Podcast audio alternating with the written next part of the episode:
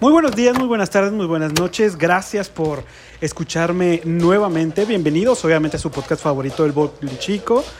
Mi nombre es Agustín Ramírez, ya me conocen. Y el día de hoy vamos a romper otro mito que, por cierto, este tema me voló la cabeza cuando contacté a esta persona y me dijo, ¿sabes qué? Este tema me late, vamos a, a, a desarrollarlo. Dije, wow, ahora sí que, así como es terapia para mí, es terapia para ustedes.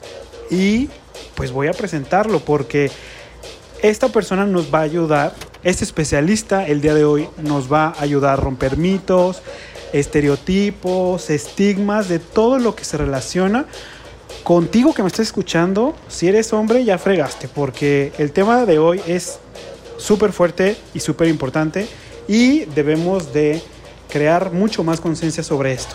Ser hombre y no expresar emociones. ¿Un mito o una realidad? Para eso el día de hoy está conmigo Edgar Gutiérrez, él es psicoterapeuta. Edgar, muchas, muchas, muchas gracias por darme esta oportunidad y sobre todo por abrirte con este tema que creo que tanto tú como yo, que ya somos hombres, nos incluimos y nos embarra para poder empezar a, desmentir y a quitarnos todas estas telarañas que desafortunadamente, o mucha gente dice afortunadamente todavía hay, ¿sí o no?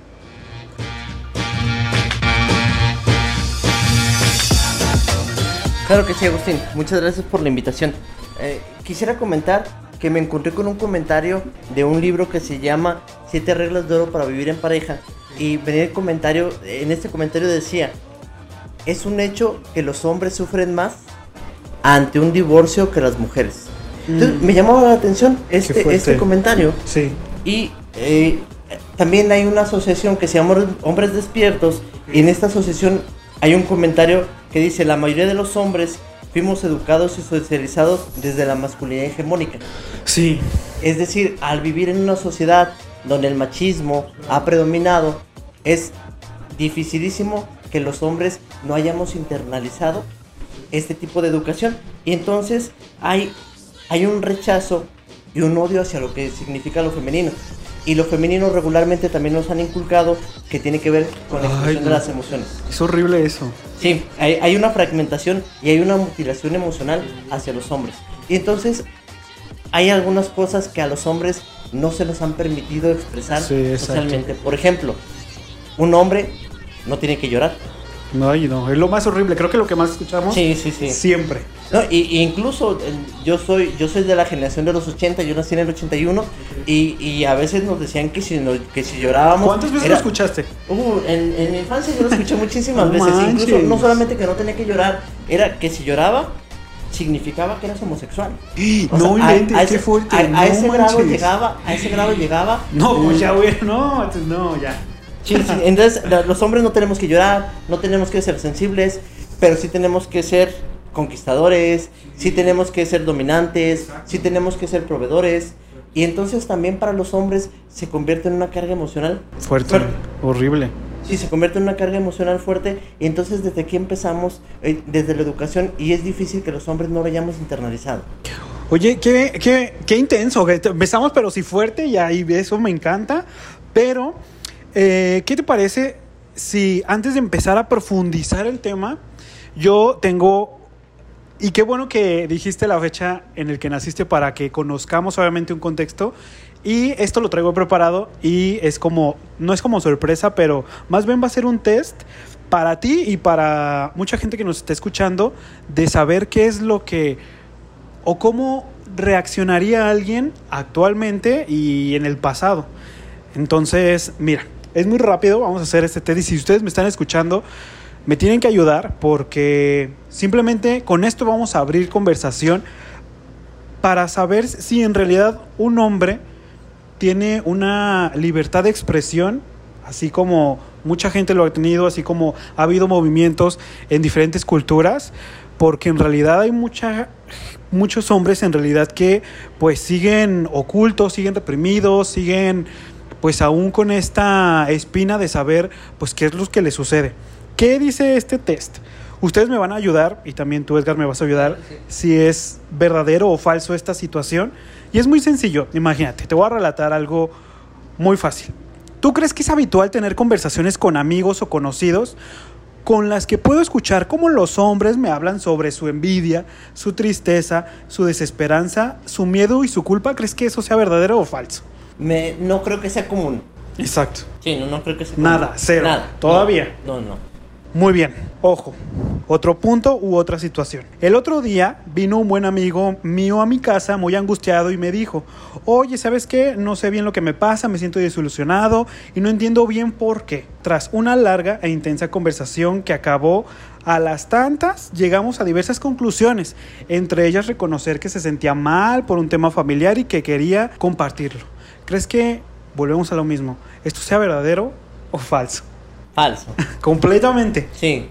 Luego, otra situación. Esto es muy común. Se supone que tendría que ser común, pero bueno.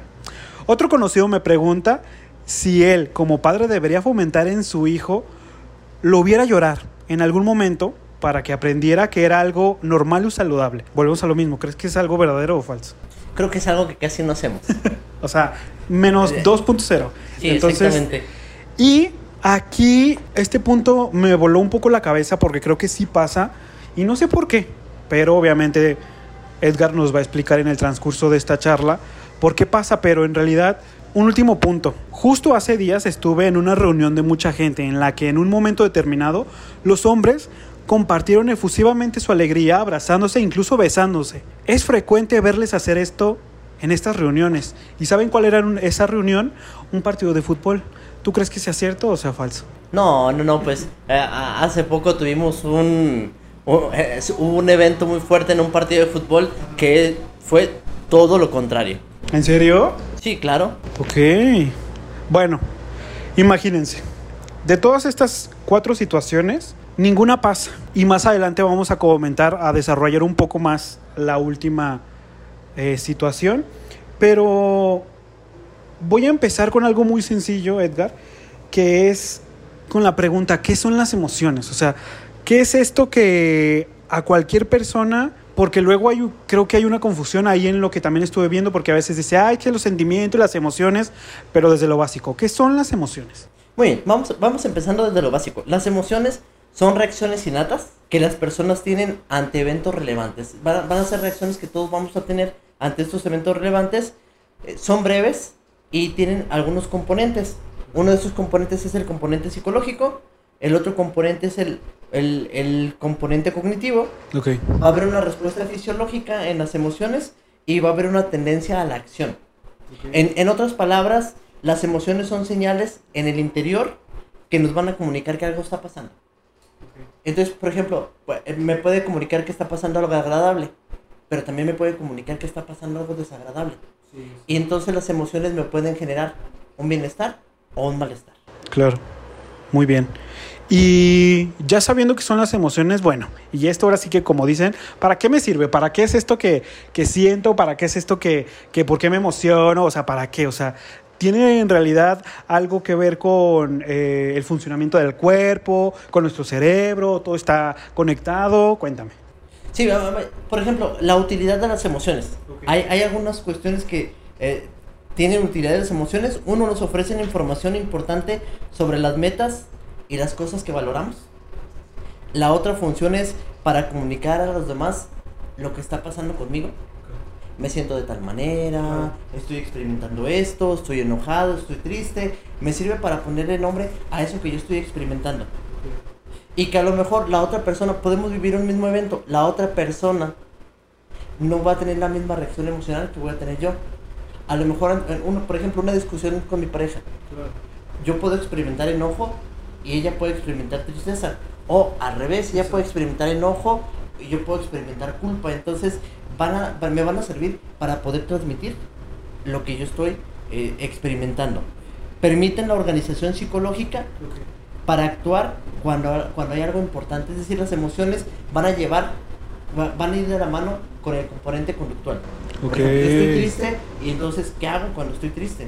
Estoy enojado, ¿qué hago cuando estoy enojado? Entonces, va, va a ser esta parte importante. Y por último, dice, menciona en un libro que se llama Regulación Emocional en la Práctica Clínica, que las emociones le dan profundidad y sabor a la vida.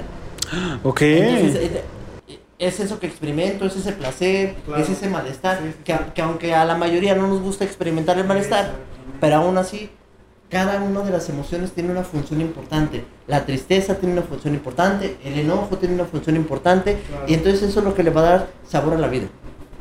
Oye, qué importante, ya que sabemos para qué y qué son las emociones, pero ahora vamos, ahora sí que a empezar a crear controversia, Edgar, porque generalmente uno como hombre, pues crece con ciertos paradigmas y ciertas reglas y cierto camino en donde siempre se nos ha dicho que no nos debemos de salir porque, porque está mal. Esa palabra que también pues ya deberíamos de eliminarla de nuestro vocabulario porque ya ahorita creo que se me hace un grave error decir que algo está mal o no. Obviamente si eso empieza desde un punto de vista y es un punto de vista mío, entonces, pero creo que algo tan fácil y difícil a la vez, cuando crecemos, siempre se nos ha inculcado, como lo decíamos antes de, de al principio, me parece, que nosotros somos los que debemos de ser los fuertes,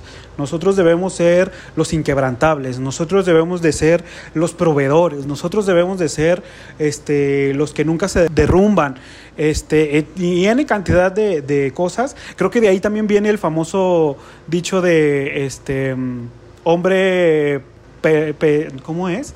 Este hombre de pelo y pecho plateado, algo así dice el dicho, ahorita me acuerdo, no me acuerdo. Macho alfa. macho alfa de pelo y pecho plateado, que no sé qué, entonces creo que desde ahí tenemos estereotipado que un hombre siempre debe, debe ser feo, fuerte y formal. Entonces, ¿por qué? O sea, ¿por qué pasa esto y que viene desde generaciones atrás y atrás y atrás y atrás? O sea, ¿por qué hasta ahora sigue sucediendo esto? Precisamente creo que sigue sucediendo por lo que mencionas. Es una cuestión de aprendizaje. De las emociones, hay ciertas emociones que al hombre no se le está permitido. Claro. Eh, culturalmente, no es porque no las sienta, hay, que tener en cuenta eso. Es, los hombres vamos a sentir todas las emociones, pero hay ciertas emociones que tenemos permitidos a nivel social expresar. Y hay emociones que definitivamente no tenemos permitido expresar. Por ejemplo, ¿qué emoción no tenemos permitido expresar regularmente los hombres? La tristeza. Claro. Y entonces cuando un hombre se siente triste, respira profundo para que no se le salgan las lágrimas o se va a tomar. Exacto. O se va a hacer algunas situaciones que van a ser dañinas para su organismo y van a ser dañinas para su vida y para la vida de los demás. Sí. Pero ¿cuál es la emoción que regularmente sí se le permite expresar al hombre? El enojo. Ah, sí, es como bien normal, ¿no? Claro. Ah, está enojado. Exactamente, entonces el enojo es una de las emociones que está mayormente permitida expresar a los hombres. Y por cuestión cultural, a las mujeres le está mayormente permitido expresar la tristeza. Incluso eh, eh, en muchas ocasiones se le dice a la niña que no se enoje porque se ve fea. Ajá. Entonces a, las mujeres, a las mujeres en muchas ocasiones no se les está permitido expresar la, la tristeza sí, pero el enojo no. Y entonces desde ahí comenzamos con cuestiones que tienen que ver con educación. ¿Y por qué se sigue presentando hasta ahorita? Porque ha sido muy difícil ir rompiendo paradigmas poco a poco. Afortunadamente, sí creo que, por ejemplo, más hombres asisten a psicoterapia. Sí. Sí creo que más hombres están trabajando en esto que le llamamos las nuevas masculinidades. En esta cuestión de eh, trascender la masculinidad hegemónica y generar una nueva forma de estar en el mundo. Exacto. Y esta nueva forma de estar en el mundo significa una expresión de las emociones de manera más sana. Hace, hace un momento mencionabas esta parte de quitar de nuestro, vocabulario, lo bueno o lo malo. Y quizás si lo llevamos a cuestión de emociones es, la emoción es completamente normal, es válido sentir una emoción. Quizá lo que ya no es válido es la forma en que yo expreso la emoción. Y entonces ahí nosotros tenemos que buscar la forma más funcional de poder expresar nuestras emociones. Sí. Qué importante, obviamente, como dices, y creo que esto siempre va a ser como la punta de lanza de cualquier podcast que ustedes estén escuchando o en dentro del mío cualquier capítulo es pues vayan a psicoterapia, vayan con un especialista. Si sienten que las cosas se les está saliendo de las manos, porque luego, es cierto como decía Edgar, luego hay situaciones en las que uno como hombre pues ni siquiera sabe canalizar sus propias emociones. Y luego, imagínense, si uno siente tristeza, obviamente, no lo va a mostrar muy a la ligera. Al contrario, esto se va a convertir en... Tú te vas a convertir en una persona irritable y sobre todo enfurecida siempre. Entonces luego por eso ahí andan pegándole a la pared, luego ahí andan pateando puertas, luego ahí andan aventando platos, porque no sabemos cómo canalizar una emoción, no sabemos identificarla. Y creo que eso es lo más importante, saber identificar una emoción y cómo canalizarla. Obviamente en alguna situación de, no sé, de, del trabajo, de, con la pareja, este, con los amigos, con los papás, independientemente de en el círculo que te muevas, pues siempre, va a haber, siempre van a existir esas emociones. Pero lo importante es saber cómo canalizarlas. Pero otra incógnita tan grande y que siempre ha pasado, yo no me identifico porque afortunadamente ya, ya pasé por esto, pero también, Edgar, ¿por qué a los hombres les cuesta pedir ayuda? O sea, ¿por qué? Y eso se ve en situaciones tan pequeñas como cuando van en el carro, cuando están en el súper, cuando, no sé, cuando a lo mejor no encuentran alguna dirección y es como de, no, yo sé llegar. O, no sé, están en algún lugar y no, yo sé dónde está el lugar. Entonces, esa, ese desgaste de, no, y no se puede, y sí, yo voy a poder ¿Por qué algo tan sencillo se vuelve tan complicado para uno como hombre? Antes, antes de responder esta pregunta, Agustín, me, para no dejar pasar el tema, mencionabas como esta forma insana de expresar, ¿no? Mencionabas patear la puerta, golpear la pared. Hay, hay un término que se llama desregulación emocional. Y eso es precisamente a lo que te refieres. La desregulación emocional es la dificultad o inhabilidad, o inhabilidad para regular la expresión emocional. Y entonces se puede manifestar de diferentes maneras, como una excesiva intensificación de las emociones. Por ejemplo, cuando hay un enojo y ese enojo se intensifica demasiado, entonces estamos hablando ya de, de, de, regulación emocional. Y, o como una inhibición excesiva de ellas.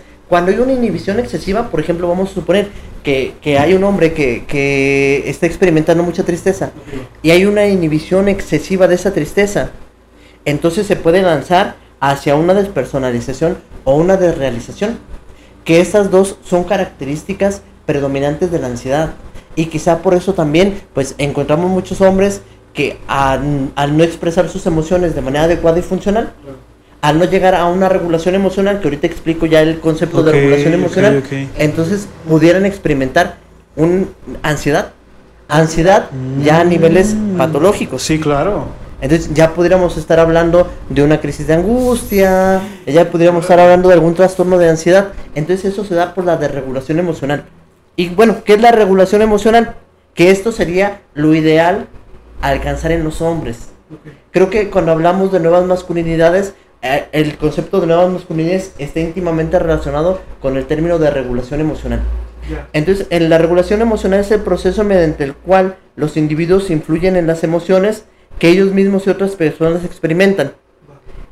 Cuando las, cuando las experimentan, cómo las experimentan y cómo las expresan.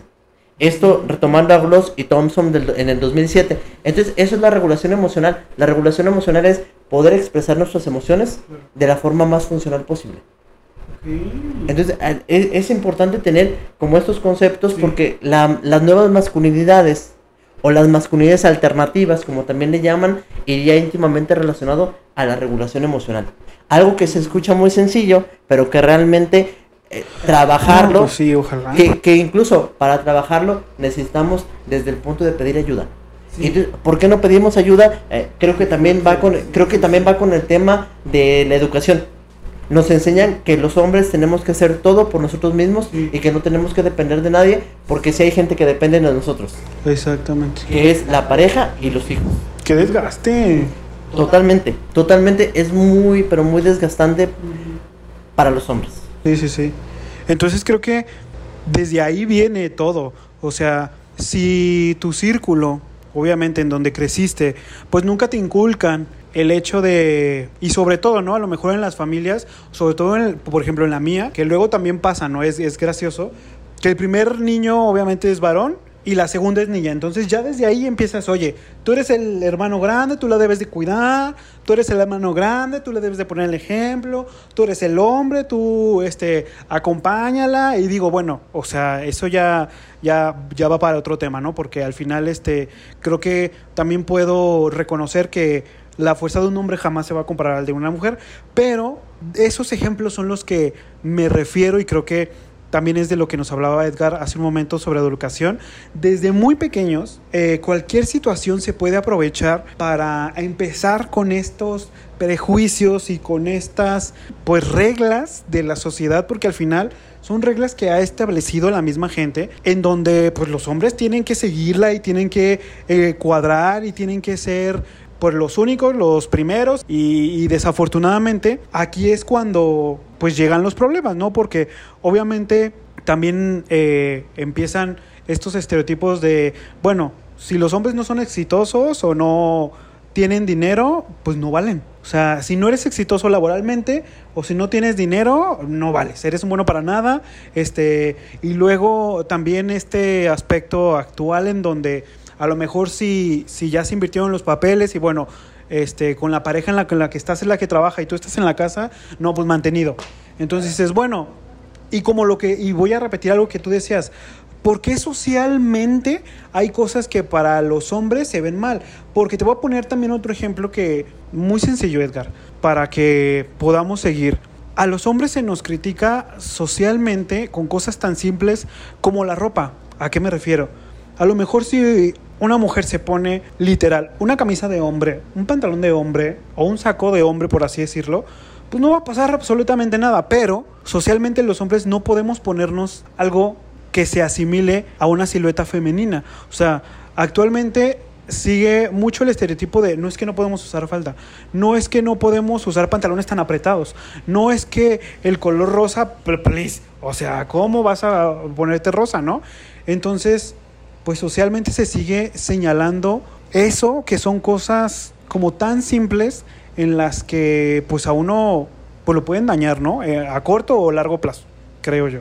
Sí, creo, creo que tiene sentido tu comentario, aunque también creo, Agustín, que hemos avanzado mucho en ese aspecto. Ah, sí, gracias a Dios. Hemos, hemos avanzado muchísimo, muchísimo en ese aspecto. Eh, yo que nací en el 81, me tocó completamente esto que tú estás diciendo, pero me ha tocado ver como y, y vivir como toda esta transición y creo que ya hemos avanzado mucho en este aspecto y afortunadamente ya hay muchos hombres que se ponen rosa y que no hay ningún problema y que los demás hombres ya muchos no lo critican. Sí, sí, sí. Que siga habiendo un porcentaje de hombres y, y de mujeres que los pueden criticar, sí es cierto, pero ya hemos avanzado mucho y eso creo que es algo muy bueno para la sociedad y, y para los hombres y para las mujeres, ¿no? En, en general para todos. Sí.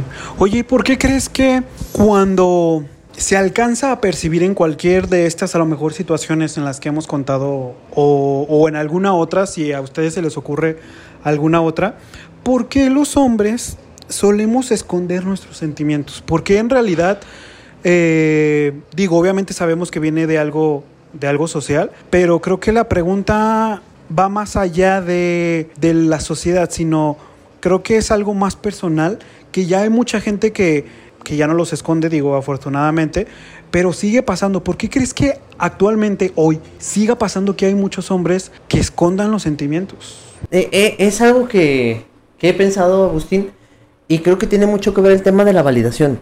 Ok. ¿A qué, a qué me refiero? Eh, creo que pocas veces hemos escuchado que un hombre le diga a otro hombre, es válido que estés triste. Sí, no manches. Qué fuerte. Es válido que te sientas culpable es válido que sientas que no puedes. Oye, está, y está fuerte, ¿eh? Claro, claro, y, y entonces creo que eh, de repente vivimos en una sociedad un tanto invalidante. Sí. Y creo que, por ejemplo, si tú estás triste y yo te digo, no llores. Y a lo mejor yo no lo hago, sí, eh, yo, yo, yo, yo, yo, no lo hago desde, desde la mala, yo, yo no lo hago desde la mala onda, yo lo hago porque como no sé qué decirte. Aparte.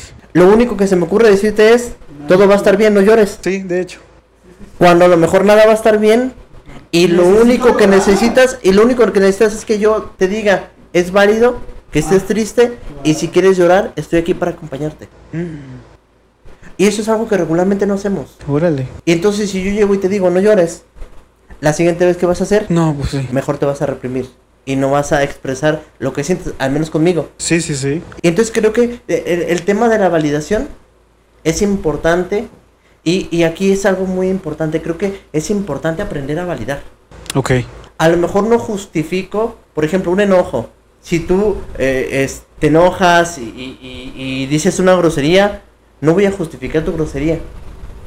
Pero sí voy a validar tu emoción. Claro. Y, por ejemplo, eh, y ahí es ya donde es importante el trabajo en terapia.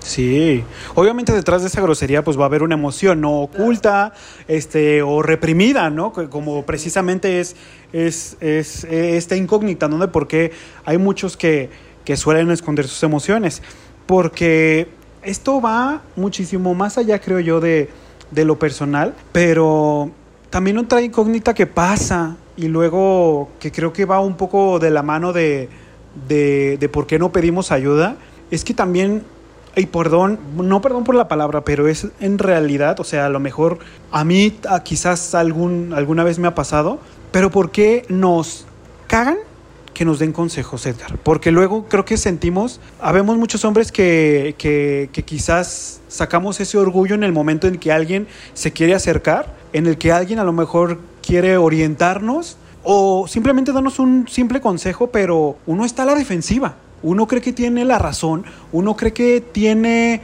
la palabra única y uno cree que, que- que- es el más fuerte. Vaya, voy a volver a recurrir a estos términos que pues uno puede tener en la cabeza y que se los ha estado repitiendo toda la vida.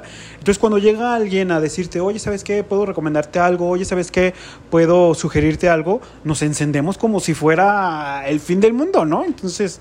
Digo, ¿por qué sigue también pasando esto? ¿no? O sea, ¿por qué a los hombres no nos gusta que nos den consejos? En, el libro que mencionaba al principio, las siete reglas para vivir en pareja, el, autor habla que hay siete reglas para que las parejas puedan llevar un matrimonio feliz. Él, lo habla como matrimonio, pero en- podemos hablar de pareja en general.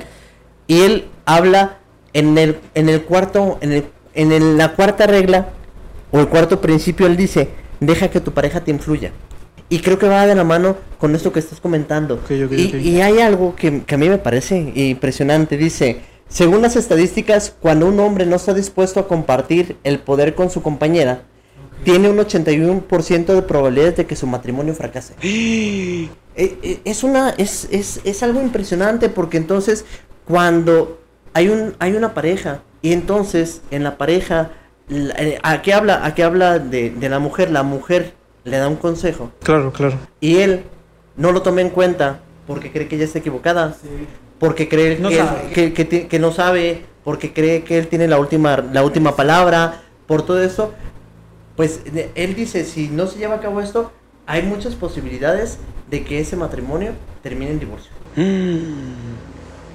Qué fuerte también. Sí, entonces eh, me parece algo impresionante y, y es un libro es un libro y el tema se presta mucho para también comentar este libro Oye, qué bueno que estabas comentando eso, porque creo que varias de las creencias que, que tienen, luego la otra vez estaba leyendo, y con esto voy a abrir también este, la siguiente pregunta, la otra vez leí un tweet en donde estaban hablando más o menos de este tema y alguien respondía, es que mi mujer piensa que los verdaderos hombres no tienen sentimientos. Y si los tienes, debes de ser gay.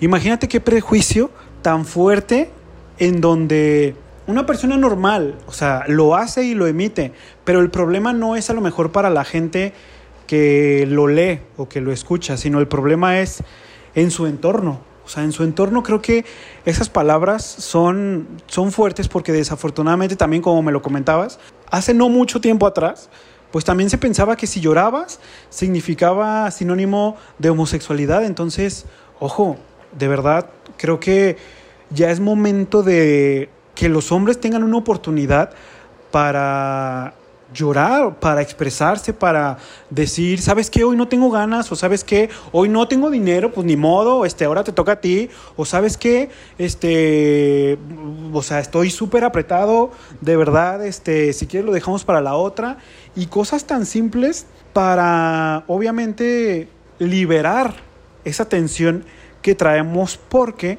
también otro ejemplo muy rápido, Edgar. Si tú me preguntas cuántas veces he visto, he visto de, de estar enfrente de mí a mi papá llorar, yo te puedo decir, si es que la memoria, no me falla en este momento, una vez en toda mi vida, ojo, tengo 27 años, y a lo mejor lo he escuchado llorar esa vez que lo vi y otra vez, cuando eh, su mamá se murió, mi abuelita se murió. Entonces, pues no manches, o sea, y mi papá tiene casi 60 años. Entonces yo tengo un cuarto de su vida, entonces pues está, está, está un poquito fuerte porque pues por lo menos a lo mejor en los 27 años que yo tengo, dos veces cuando ahora por ejemplo te voy a poner yo como como este como ejemplo otra vez pues yo soy un poco más libre, ¿no? Y cuando tengo ganas de llorar, a mí me vale que eso, y yo empiezo a llorar y, y yo literal a veces me encierro en mi cuarto y tengo una sesión así como de una hora y literal acabo bien rico, dormido y todo, pero pues con ellos no pasa y desafortunadamente luego las emociones se disfrazan de dolor, Edgar. Y creo que está muy fuerte porque hay gente que, y esto es real, o sea, esto no, no crean que es un mito, la gente se enferma por las emociones reprimidas. Y eso es, lo, eso es algo que, que debemos de evitar ya.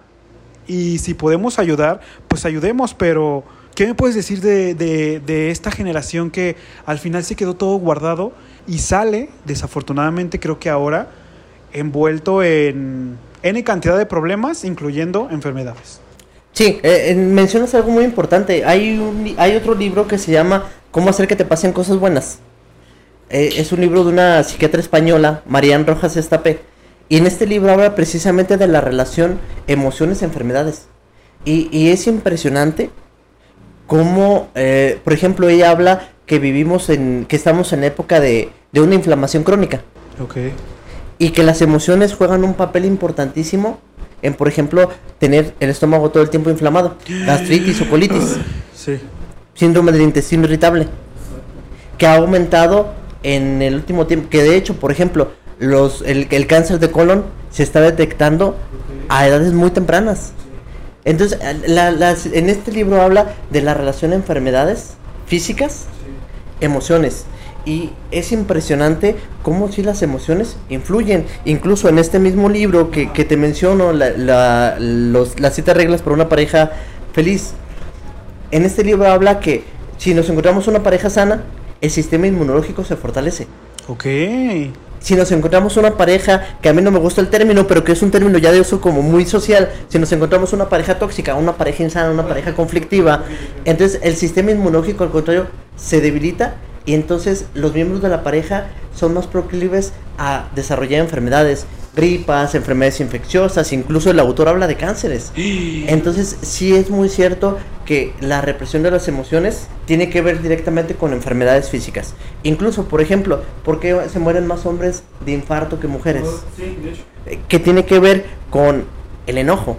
Entonces sí es importante tener todo eso en cuenta y por eso la psicología de la salud es una parte muy importante dentro de todas las dentro de todas las ramas de la psicología. Oigan, sí, ya lo dijo Edgar y yo también me la voy a pasar repitiéndolo. Si en algún momento ustedes necesitan ir a terapia, acudan. Al final Edgar les va a decir todas sus redes sociales y todos sus métodos de contacto para que puedan asistir, pero es importante, de verdad.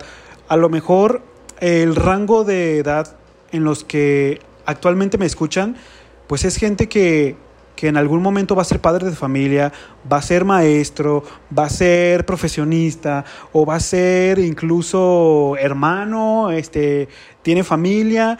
Si en algún momento pueden ayudarle a alguien, pues háganlo, no hay ningún problema. O sea, creo que lo mejor es acercarse y atacar el problema desde un principio, porque creo que hay muchos mitos y muchas creencias que siento yo que debemos eliminar y tenemos que empezar por nosotros. Y creo que por ahí va la siguiente pregunta, Edgar. ¿Cuáles son, o tú crees cuáles son los mitos, creencias, estigmas, eh, no sé, tabús, eh, como le queramos llamar, que debemos de eliminar ya, o sea, de manera urgente dentro del núcleo familiar? Porque creo que desde ahí se origina este gran problema en donde a nosotros los hombres pues no se nos permite expresarnos como tal.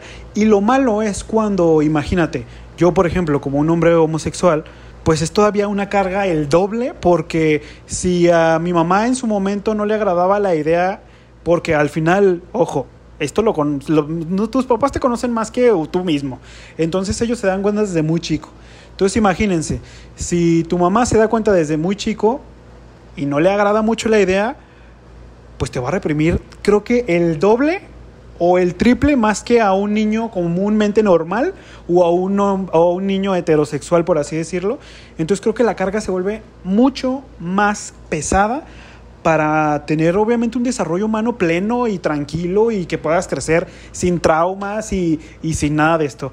Pero más bien, Edgar, mejor tú instruyenos como especialista y qué podría escuchar la gente desde tu experiencia eh, que ya cuentas con ya varios años en esto de la psicoterapia, que podemos eliminar todas esas, dinos todas esas cosas que hay que eliminar ya y que uno puede empezar a cambiar para fortalecer el núcleo familiar y fortalecernos nosotros también, ¿no? Porque a lo mejor una palabra que antes se usaba, no sé, hace 10 o 15 años, creo que hoy ya no tiene el mismo significado y está padre. Pero por eso estás aquí, para ayudarnos y para instruirnos, ¿no?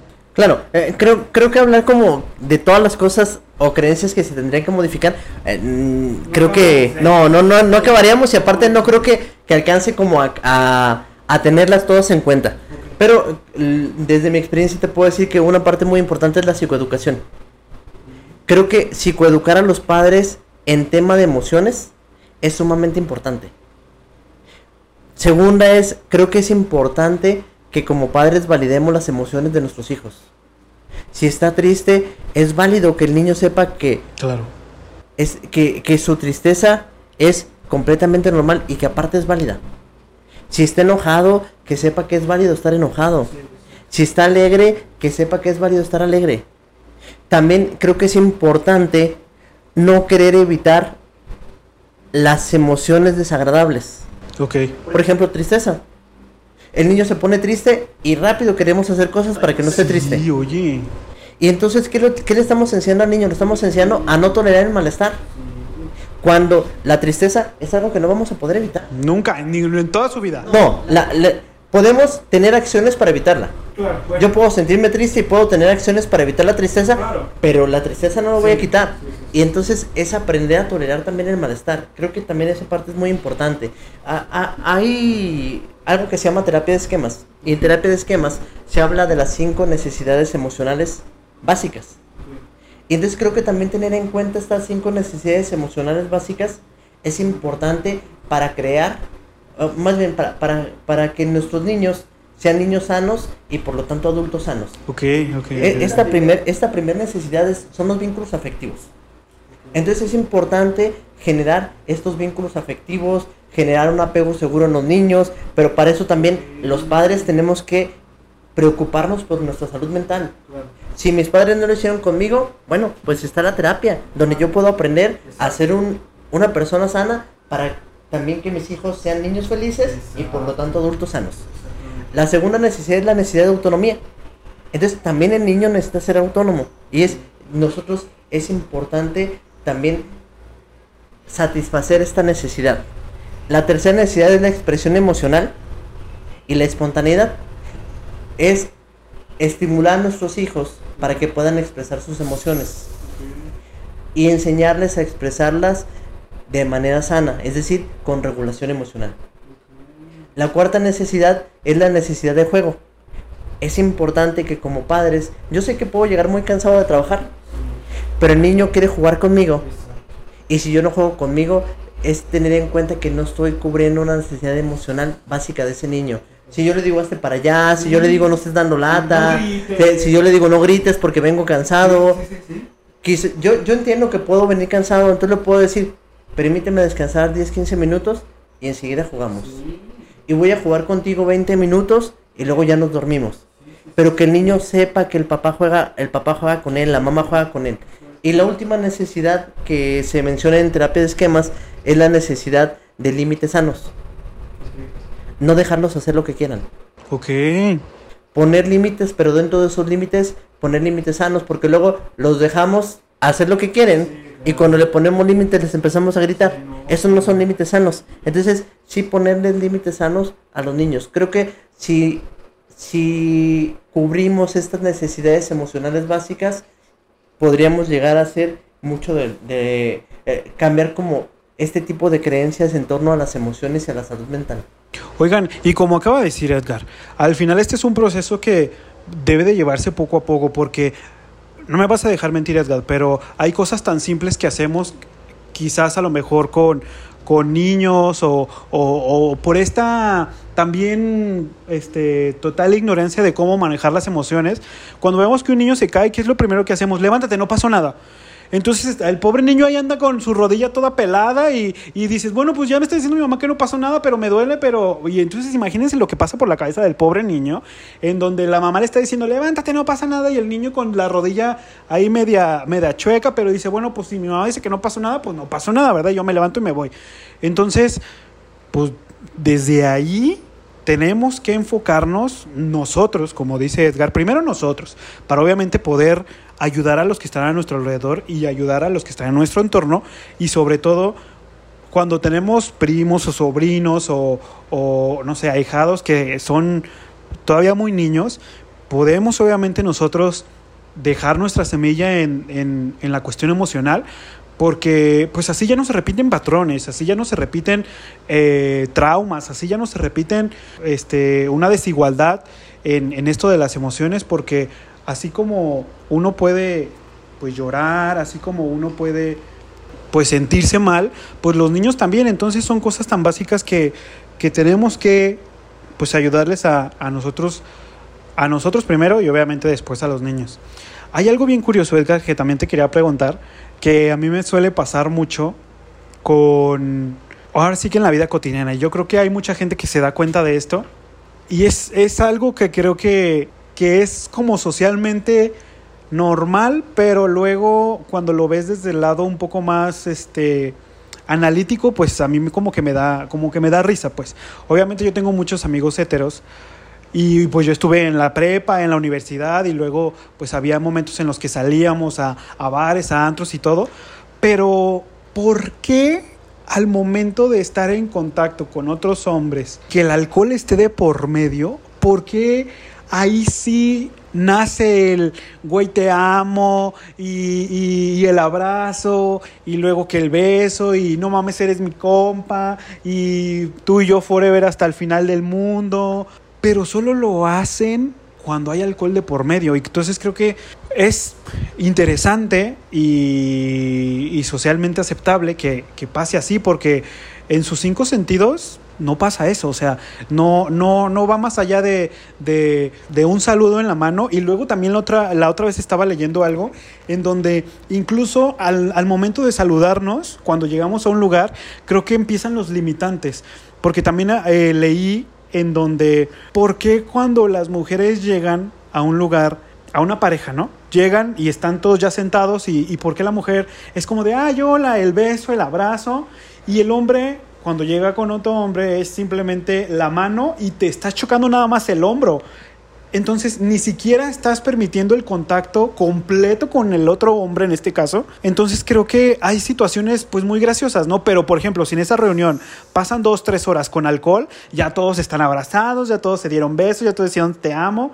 Entonces ¿realmente es necesario tener alcohol en el organismo para poder expresar lo que realmente sientes por un amigo? Porque a mí me ha pasado, o sea, yo llego, o sea, yo no tengo ningún problema, vaya, pero sí he visto en varios amigos y compañeros que les es difícil decir que, que, que es su mejor amigo y que es su hermano, es su brother, porque no salen esas palabras de su boca, Edgar. Pero cuando hay alcohol, todo es completamente diferente. Y está muy gracioso también eso. Está como bien raro, ¿no? Sí, claro. Eh, digo, a mí tampoco se me hace difícil como expresar lo que siento por mis amigos. Eh, ni por los hombres, ni por mis amigas. No, realmente no, no, me, no me parece difícil. Claro, he tenido que pasar por todo un proceso. Sí, obvio. por todo un proceso de deconstrucción. Entonces, pero lo que mencionas es, es muy cierto y es muy importante. Porque quizá socialmente solamente con alcohol. Puedo hacer eso porque puedo justificar que no estaba en mis cinco sentidos. Puedo justificar que no estaba consciente y entonces ahí es donde me permito poder expresar esas emociones que regularmente no expresaría. ¿Por qué? Porque estando consciente no se me permite expresar esos, esas emociones. Sobre todo las emociones cuando hay amor hacia un amigo. No, porque luego, luego, eh, eh, y, es, es, esta parte cultural, se asocia con homosexualidad. Exactamente, como, como, si amara, como si amara a nuestros amigos, eh, fuera, fuera, fuera algo igual a la homosexualidad. Pero es, es algo también que hemos aprendido de generación en generación y vuelvo a repetir, afortunadamente estamos avanzando mucho a nivel social y creo que cada vez más hombres pueden expresar ese amor por sus amigos.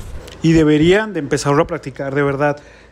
Empiecen a practicar y aparte vayan a terapia para que se les haga más fácil. Creo que van a quitarse un costal de encima de sus hombros y van a poder tener una mejor expresión y al final ustedes se van a sentir, créanme, de lo más increíble. Nada, así como un color no nos identifica, así como una prenda de ropa no nos identifica, por querer o por expresar sentimientos, no nos va a hacer mejor o peor persona y ni siquiera nos va a identificar como algo. No tendría que ser así. Oye, Edgar, una pregunta también súper importante que, que, que te quiero hacer es, ¿cómo le podemos hacer nosotros para crear espacios de expresión para los hombres. Porque, pues yo he visto muchos, muchos, muchos, muchísimos grupos en donde que la sanación, que la aceptación, que, eh, no sé, la, la, amistad y todo, pero generalmente son talleres o cursos pues a los que van las mujeres. O sea, ¿y, qué onda? O sea, ¿dónde están los hombres? Porque yo eh, nunca he visto algún taller de, de, ese tipo de títulos en donde diga solo mujeres, no hombres, no. Pero la gente únicamente a la que se inscribe o la única gente que se inscribe a estos talleres, pues son mujeres. Entonces, ¿qué podemos hacer nosotros o qué granito de arena podríamos hacer para que haya más espacios como estos o incluso empezar a crearlos nosotros, no sé, quizás desde casa, ¿no? Que a lo mejor sentarnos con tu papá, a sentarse con un primo, sentarse con tu abuelo, sentarse este, con tu hermano, eh, para empezar a crear un vínculo, preguntarle qué tiene, preguntarle cómo está y sobre todo preguntarle cómo se siente, ¿no? Claro, eh, incluso por ejemplo, eh, pues tendríamos que empezar por reconocer nuestras emociones. Porque desde ahí a veces ni siquiera sabemos reconocer nuestras emociones. Y entonces tenemos que saber ponerle nombre y apellido. Estoy sintiendo esto. Y entonces, por ejemplo, hay, hay, hay un... Podemos hacer algo muy sencillo. Es, eh, por ejemplo, un ejercicio de reconocer nuestras emociones. Lo primero que tendríamos que hacer es describir qué pasó.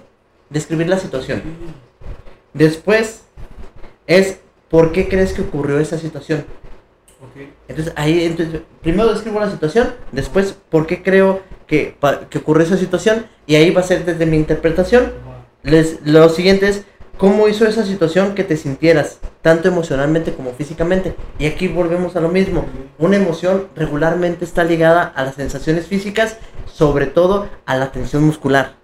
Nos estresamos y luego, luego decimos, siento bolas en el cuello.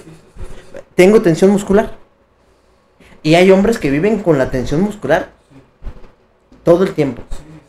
Entonces, por ejemplo, ahí es cómo hizo que esta situación me sintiera tanto física como emocionalmente. Ok. Después, ¿qué querías hacer como resultado de lo que sentías? Una cosa es lo que yo quería hacer y otra cosa es lo que hice. A lo mejor, ¿qué quería hacer? Yo quería golpear. Ok. Quería gritar. Quería decir una grosería. Lo siguiente es, ¿qué hice y qué dije? Y aquí es ya cuando viene es, no, pues sí dije una grosería. Y le dije que se fuera con su mamá. Y aparte le dije una grosería, entonces aquí lo reconozco. Y bueno, ¿y de qué manera te afectó más tarde tus emociones y acciones? Aquí es donde ya digo, ¿de qué manera me afectó? Y ya viene el proceso de la responsabilidad. Pero yo aprendo a detectar y a reconocer mis emociones. Es lo primerito que tendríamos que hacer los hombres. Una vez que hago esto y que me doy cuenta que no estoy de manejando de manera funcional mis emociones, que estoy desregulado emocionalmente, es a lo mejor comenzar a buscar los espacios, que como bien dices, hay pocos espacios, pero sí los hay. Sí. Ya hay espacios dedicados a trabajar las nuevas masculinidades. Entonces podemos acercarnos a ese tipo de espacios, podemos acercarnos a un terapeuta.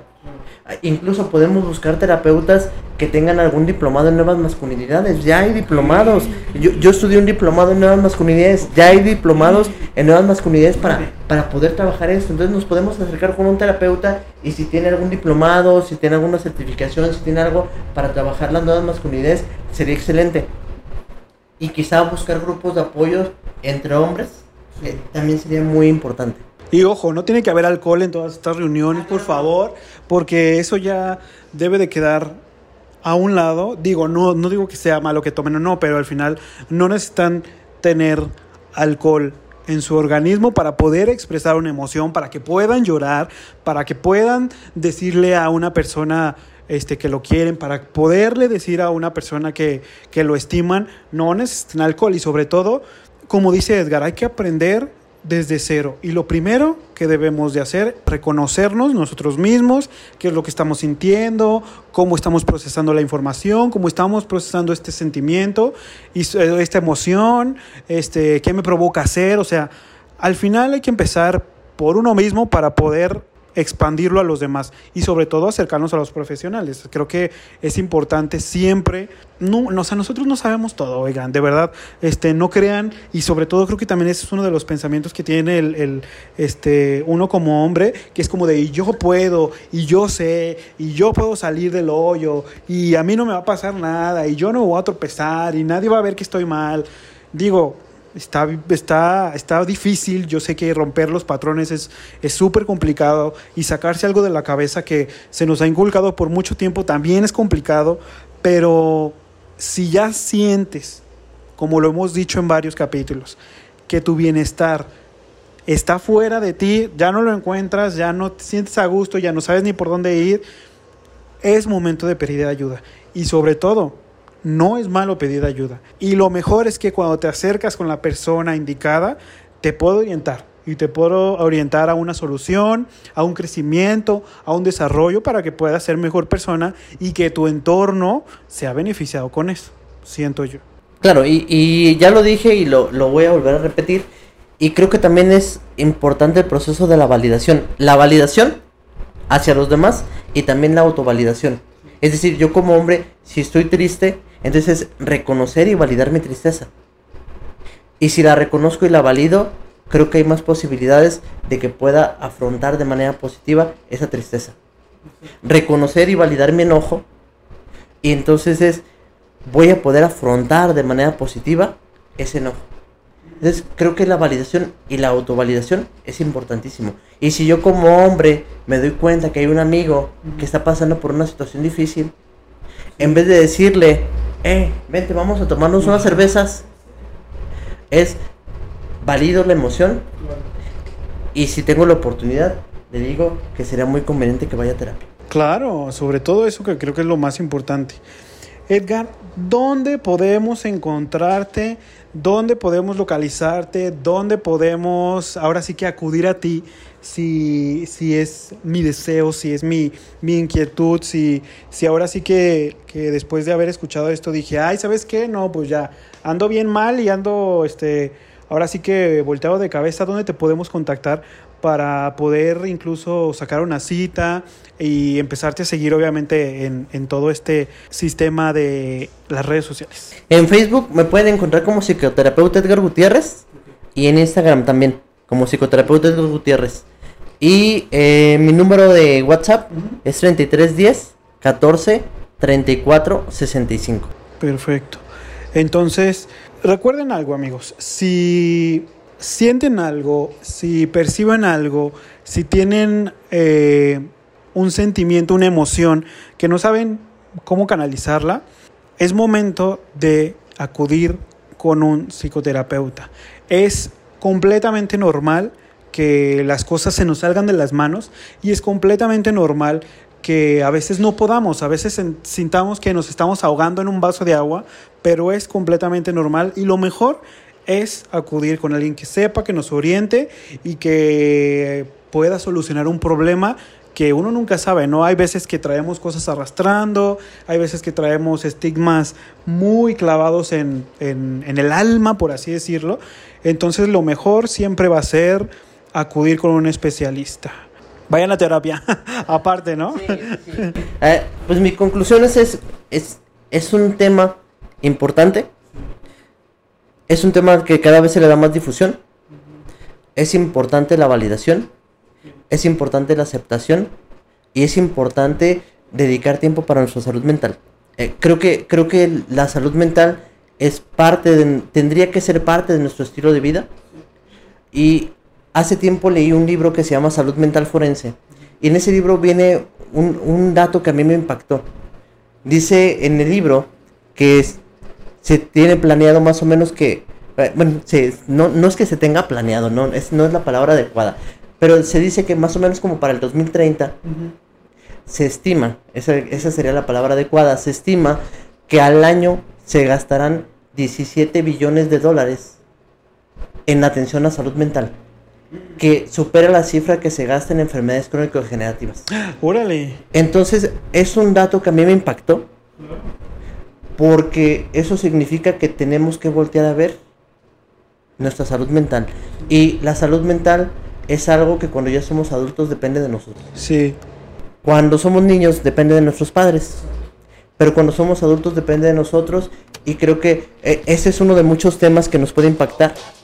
Pero independiente de este, de- independientemente de este tema, creo que es importante voltear a ver nuestra salud mental y atenderla. Conmigo o con quien sea, hay muchos terapeutas, muchos terapeutas buenos. Entonces creo que eh, con su terapeuta de preferencia, pero que atiendan su salud mental. Sí, exacto. Oye, qué importante obviamente esto que dices. Sobre todo, recalcar, atiéndanse, vayan con los especialistas, eh, el que mejor les guste, pero lo importante es cuídense, porque el amor propio empieza desde uno. Y si nosotros no nos la creemos y no damos ese primer paso, los problemas no se van a resolver. Gracias, gracias, gracias por, obviamente, si ya llegaron hasta este momento, gracias. Ya saben que a mí me pueden encontrar en todas las redes sociales, tanto Twitter, Instagram y TikTok como Agustín R. Chávez. Y eh, gracias, obviamente, por, por compartir este momento. Ya les dejó Edgar todas sus redes sociales, así que síganlo, pregúntenle, este, ahora sí que hagan su cita y cualquier cosa que tengan con él, ya no conmigo, con él. Entonces, yo ya les, les puse un granito para que de verdad eh, se den cuenta de hay cosas muy normales que todavía suceden. Entonces, si ya les brincó algo, si ya dijeron, híjoles, yo hago esto, o híjoles, yo a veces como que salgo a tomar mucho, o híjoles, como que yo me guardo mucho este sentimiento, pues ya saben hacia dónde va la solución. Gracias, gracias, gracias. Yo los escucho obviamente en otro capítulo más para romper otro estigma, para romper otro paradigma, para romper otra, otro tabú. Uno nunca sabe. Entonces, yo los espero en el próximo capítulo. Mi nombre es Agustín Ramírez. Gracias, gracias, gracias. Bye.